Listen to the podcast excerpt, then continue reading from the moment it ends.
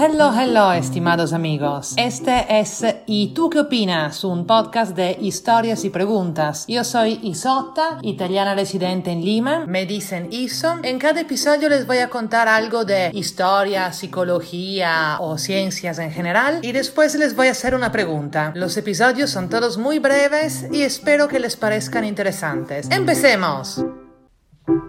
Había una vez, al comienzo de los años 80, un grupo de babuinos que vivía en Kenia. Como en todos los grupos de babuinos conocidos, la vida cotidiana era marcada por la violencia con los machos peleando entre ellos y molestando y mordiendo a las hembras. Así es la naturaleza de los babuinos, pensaban los científicos que los estudiaban. Justo en aquellos años estaba empezando el boom del turismo en Kenia, y justo al lado de la foresta donde vivían los babuinos surgió un resort turístico, y justo al lado del resort turístico una descarga de basura. El estilo de vida de los babuinos cambió completamente. Ya no se despertaban en la madrugada para ir a buscar comida, sino que bajaban con calma a la descarga a mitad mañana, a la hora que sabían que llegaba el camión de basura del resort. Lo que sí mantenían eran sus costumbres agresivas. Los machos más fuertes eran los primeros en tirarse encima de lo que llegaba. Se comían las cosas más ricas, alejando a los demás, y solo cuando estaban bien llenos dejaban que comieran los otros. Desafortunadamente, un día llegó a la descarga un lote de carne contaminado con tuberculosis. No mucha, justo para que todos los babuinos alfas se la comieran y nadie más. La tuberculosis avanza mucho más rápido en los babuinos que en los humanos, y en pocas semanas todos los machos más exitosos y agresivos estaban muertos. Los científicos esperaban que otros machos, los que hasta ese entonces habían estado sumisos, tomaran el lugar de los que habían muerto, empezando ellos a morder y a pelearse con todos. Pero, con grande sorpresa de todos, eso no pasó. Ese se volvió el grupo de babuinos más peace and love de la historia conocida. Pasaban todo el día relajadazos, comiéndose espiojos los unos con los otros. Prácticamente no había violencia en el grupo.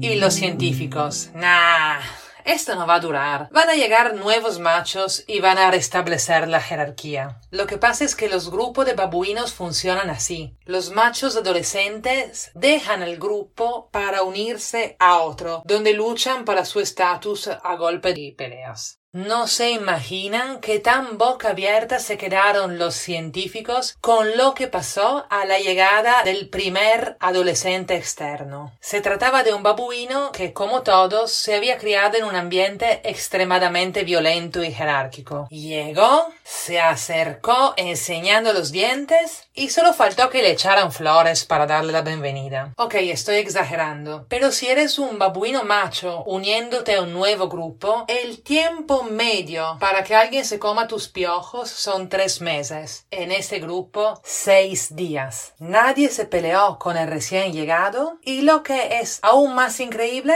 es que el mismo recién llegado nunca se peleó con nadie y adoptó inmediatamente el estilo de vida pacífico del nuevo grupo nuevos machos llegaron cada temporada y igual esta estructura social tan poco violenta se mantuvo. Y 20 años después seguía igual, aunque ya muchos de los miembros del grupo no eran los originales. Increíble, ¿no? Desafortunadamente la historia no termina bien porque en los últimos años la foresta donde vivían fue destruida y los miembros del grupo se dispersaron. Igual se trata de una historia increíble, ¿no? Pregunta. ¿A ustedes les pasó alguna vez de entrar a formar parte de un grupo con costumbres completamente distintas que las suyas? Si la respuesta es sí, ¿cómo les fue? Quedo atenta a sus comentarios. Por favor, compartan el podcast si les gusta. Si son parte de un grupo que no escucha podcast, cambien ese hábito. Para dar su opinión, me encuentran en Facebook y en Instagram y en YouTube escribiendo ¿Y tú qué opinas podcast? Y suscríbanse, por favor. Puede ser en Apple Podcast, Spotify y todas las principales aplicaciones de podcast. Besos.